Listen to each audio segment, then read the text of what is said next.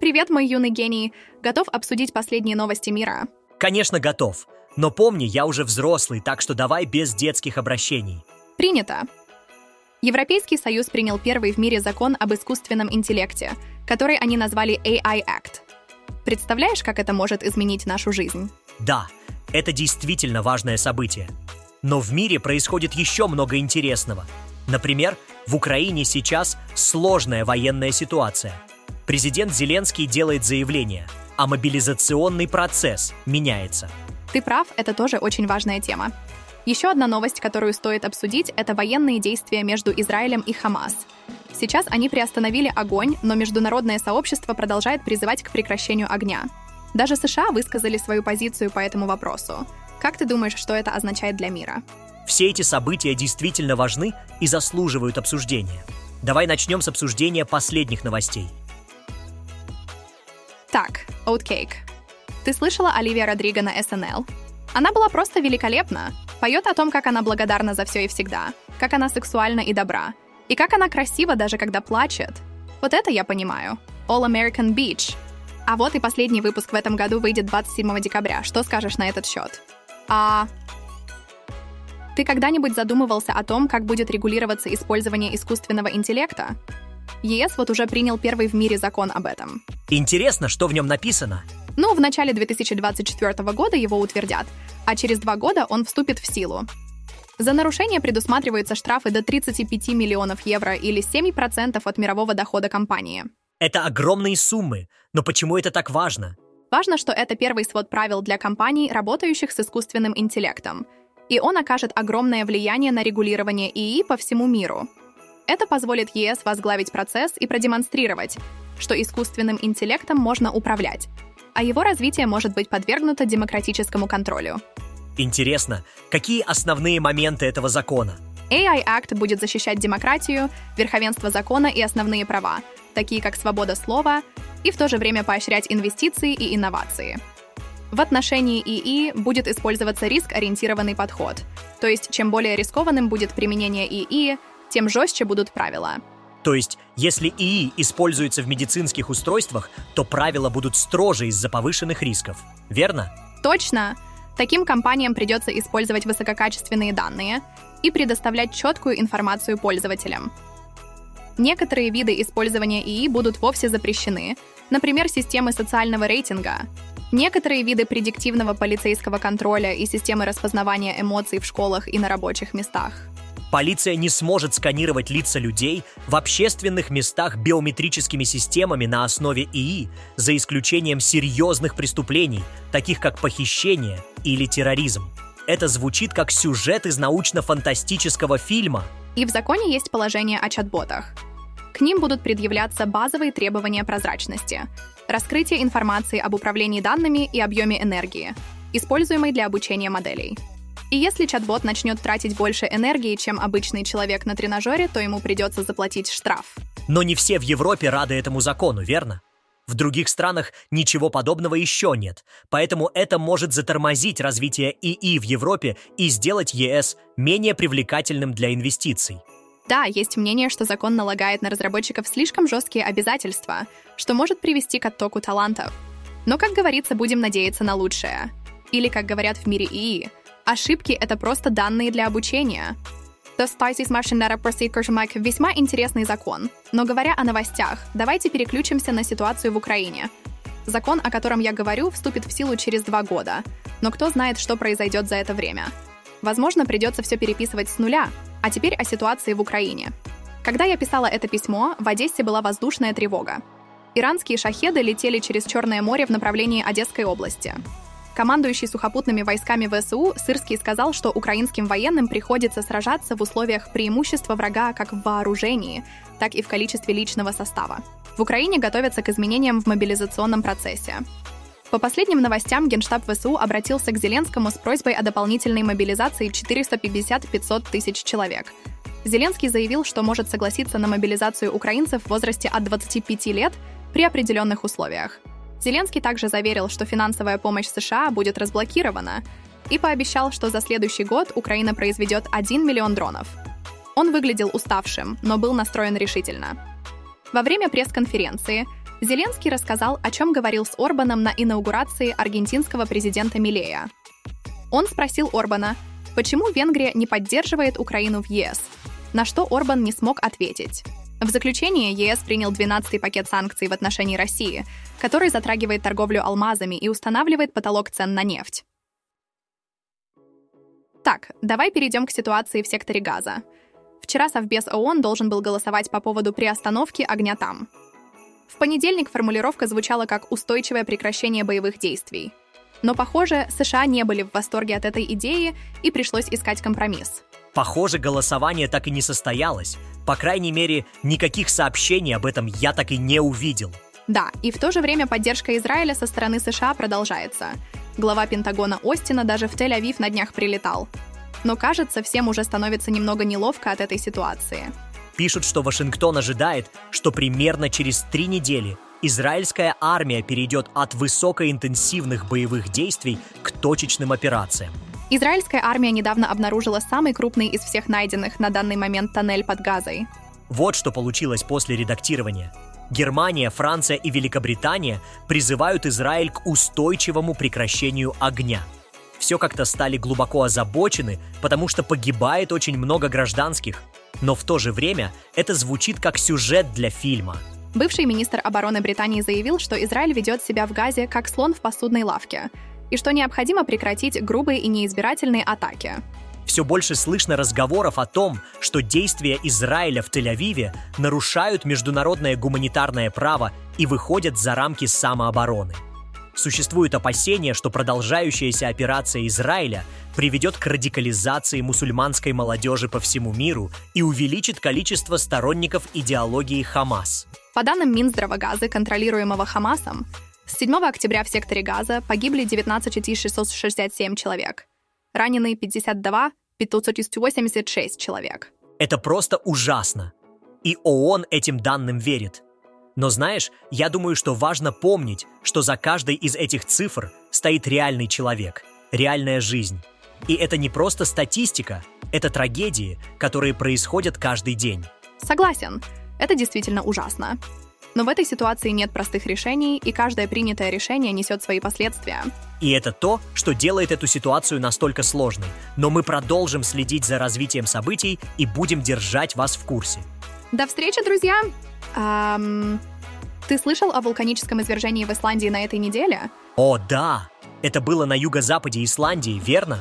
Все сначала ждали этого извержения, а потом как-то забыли. Но вулканы, они такие непредсказуемые. Точно, мой юный геолог. И самое интересное, что пока не ясно, какой именно вулкан извергается – Рейкьянес или Фаградальсфьядаль. Но факт остается фактом. В четырех километрах от городка Гриндавик на поверхность выходят потоки лавы. Как говорится, вулканы не спрашивают нас, готовы ли мы к их извержениям. Длина трещины 3,5 километра, а мощность потока 100-200 кубических метров в секунду. Это просто невероятно. Вот это да, ты действительно в курсе. И знаешь, что еще интересно? Была прямая трансляция извержения. Эти технологии, скажи, как будто вулкан решил стать звездой интернета. Да, я слышал, что на The Guardian было много впечатляющих фотографий этого события. Вот это да, ты действительно в курсе. Ну что, готовы обсудить следующую новость? Интересно, как природа никогда не перестает удивлять нас. Но знаешь, что еще не перестает удивлять? Мир религии — Давай перейдем к новостям из Ватикана, где недавно поднялся вопрос о благословении однополых пар. И нет, это не шутка. Интересно, Ватикан разрешил католическим священникам благословлять однополые пары? Или это какой-то новый вид религиозного розыгрыша? Да, но есть нюансы. Это разрешено только для тех пар, которые не стремятся к легитимизации своего статуса, но просят, чтобы все истинное, доброе и ценное с человеческой точки зрения в их жизни и их отношениях обогащалось, исцелялось и возвышалось присутствием Святого Духа. Но не думай, что это какой-то новый вид свадебной церемонии. Понятно. Но, как я понимаю, благословение нельзя давать в сочетании с церемониями заключения гражданского партнерства или даже в связи с ними. Так что это как свадьба, но без торта и подарков? Верно. Ватикан хочет показать, что Бог приветствует всех без исключения, но в то же время брак остается союзом мужчины и женщины, конечной целью которого является рождение детей. Так что это как свадьба, но без детей и счастливого конца. Интересно. Так что, по сути, католический бог не считает однополую любовь грехом, но однополый секс — это уже грех? Это как любить шоколад, но не есть его. Да, это действительно шаг в сторону модернизации и принятия существующей действительности. Но знаешь, все это довольно унизительно. Но в любом случае, это не шутка. Да, это действительно огромный шаг для Ватикана. Но говоря о шагах, перейдем к другому виду шагов – политическим. В Венесуэле недавно прошел референдум по поводу присоединения богатого нефтью региона Гаяна-Эссекиба. Ого, это звучит серьезно. Так что большинство венесуэльцев высказались за аннексию. Да, по данным местного ЦИК, 95% голосовавших венесуэльцев высказались за аннексиба. Эссекиба — это территория, из-за которой уже несколько веков между Венесуэлой и Гаяной идут велотекущие споры. Но не переживай, это не экзамен по истории. Вот это действительно долго. Но что, по-твоему, стало причиной усиления спора? Все изменилось в 2015 году, когда американская компания ExxonMobil открыла там месторождение нефти в 11 миллиардов баррелей. Это может сделать Гаяну одним из крупнейших производителей нефти на душу населения в мире к 2030 году. Нефть, как известно, всегда привлекает внимание. Ого! 11 миллиардов баррелей! Это же огромное количество. Понятно, почему Венесуэла заинтересована. Нефть всегда привлекает внимание. Да, и Каракас даже собрался идти войной на Гаяну, чтобы присоединить к себе Эссекибо. Но в прошлый четверг, 14 декабря, Мадуро и президент Гаяны Ирфан Али встретились и договорились не применять силу и не нагнетать напряжение, ни словами, ни делами. Похоже, они решили, что дипломатия лучше войны. Да, это правильно. Ведь война — это всегда плохо. А что они решили делать дальше? Они решили создать комиссию министров иностранных дел, которая будет решать все возникающие вопросы. Планируются дальнейшие встречи для обсуждения судьбы богатого нефтью региона. Посмотрим, что из этого выйдет. Но не забывай, что политика — это не игра, где все ходы предсказуемы.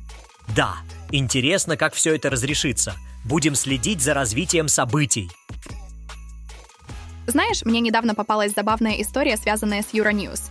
Я долго рассматривала одну картинку, которую они опубликовали.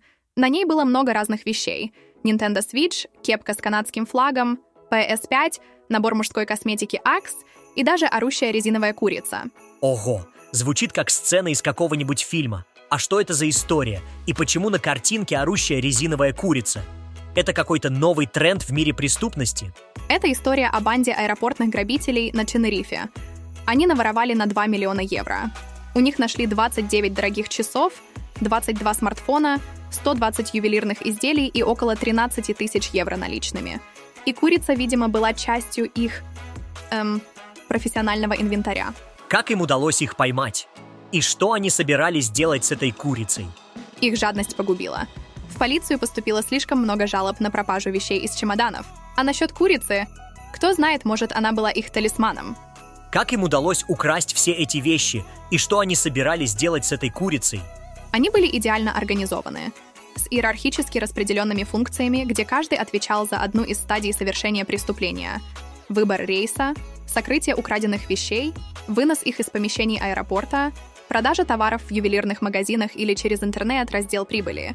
А про курицу ну, может, она была их секретным оружием. Вот это действительно организованная преступная группировка. Но хорошо, что их поймали. И кажется, теперь я никогда не смогу смотреть на резиновую курицу так же, как раньше.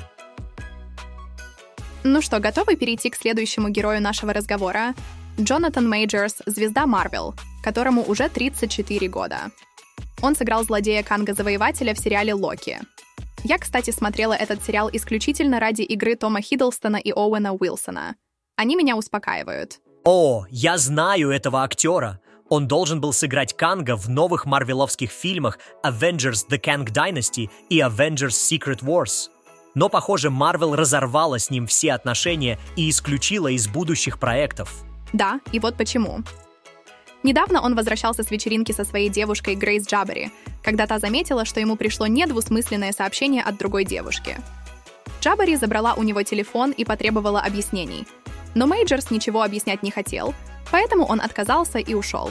Это действительно супергеройский прием. Но, конечно, это не смешно. И правильно, что Джаббари подала на него в суд. Никто не должен терпеть насилие. Физическое, эмоциональное, финансовое. И вот забавный момент. На суде зачитывали сообщения и аудио, которые Мейджорс присылал Джабари, и среди прочего там было такое. «Тебе нужно вести себя как Карета Скотт Кинг или Мишель Обама. Я делаю великие вещи не только для себя, но и для своей культуры и всего мира. Тебе придется пойти на жертвы ради меня». Вот отредактированная реплика. Ого, это похоже на синдром самозванца. Видимо, слишком долгая игра супергероя может плохо сказаться на восприятии себя и мира. Точно? Но как бы ни было, сейчас идет суд, и Мейджорсу светит до года тюрьмы. Ну да ладно, как-то разберется. Знаешь, пару недель назад моя дочка увидела на экране моего ноутбука новость о том, что в магазинах Росикшив проблемы с куриными яйцами. И вот через 10 минут она пришла и говорит, «Мама, я придумала канал, на котором будут рассказывать разное». Ну, у... Как узнать разное? Хочешь посмотреть этот канал? И что, ты посмотрела? Маленький гений? Да, я сказала «давай». И она начала. Здравствуйте. Сегодня мы расскажем вам, как узнать, есть ли яйца в магазине. Сначала открываете дверь магазина, заходите в магазин и смотрите по сторонам. Если вы видите обломки яиц, значит яиц нет. Если вы не видите обломки яиц, значит яйца есть. Так вы можете узнать, есть ли яйца в магазине. Это просто гениально! И что она продолжала, маленький Эйнштейн? Да, потом я слушала туториалы о том, как узнать, есть ли в магазине куриная филе и петрушка, и водятся ли в магазине мыши. Очень полезный канал. Приземляет, знаешь ли, напоминает о том, насколько удивительно человеческое тело, сколько умеет всего того, что мы воспринимаем как должное. Ходить, смотреть, слышать. Яйца — это, конечно, прекрасно, но пробовал ли ты осознать, сколько мышц ты задействуешь, ворочая головой в поисках обломков яиц? Ну, теперь точно буду думать об этом каждый раз, когда буду искать яйца в магазине. Маленький философ. Если тебе нравится то, что я делаю, поддержи меня на Patreon или Boosty. Можешь делать это ежемесячно или единоразово через PayPal или Revolut. Буду очень благодарна. А еще у нас есть крутые картинки из нашего экспрессо-чата и от Макса. Я многое узнала из своих ошибок, и это помогает мне делать экспрессо еще лучше. Спасибо за поддержку. Я много учусь на своих ошибках, поэтому решила сделать больше ошибок, чтобы научиться еще большему. Это как популярный мем этого декабря. О, мемы! Я их обожаю! Расскажи, какой тебе больше всего нравится? Когда мне было 13, я всегда говорила, не говорите мне, что делать. А сейчас я была бы рада, если бы кто-нибудь сказал мне точно, в хронологическом порядке и со всеми деталями, что мне делать. Это точно! Взрослость — это когда ты хочешь, чтобы тебе сказали, что делать. И еще хочу поздравить всех нас с Рождеством от ChatGPT, Дал Э, OpenAI, Сэма Олтмана, Ильи Суцкевера, Миры Мурати и всех стамбульских котов. Ого, это похоже на синдром самозванца. Видимо, слишком долгая игра супергероя может плохо сказаться на восприятии себя и мира. О, это действительно интересные и умные люди, которые работают в области искусственного интеллекта. А стамбульские коты — это просто очаровательные создания из Стамбула. Это просто гениально! И что она продолжала, маленький Эйнштейн? Ну, для этого нужно просто позвонить в магазин или зайти туда и посмотреть. Или использовать мобильное приложение магазина, если такое есть.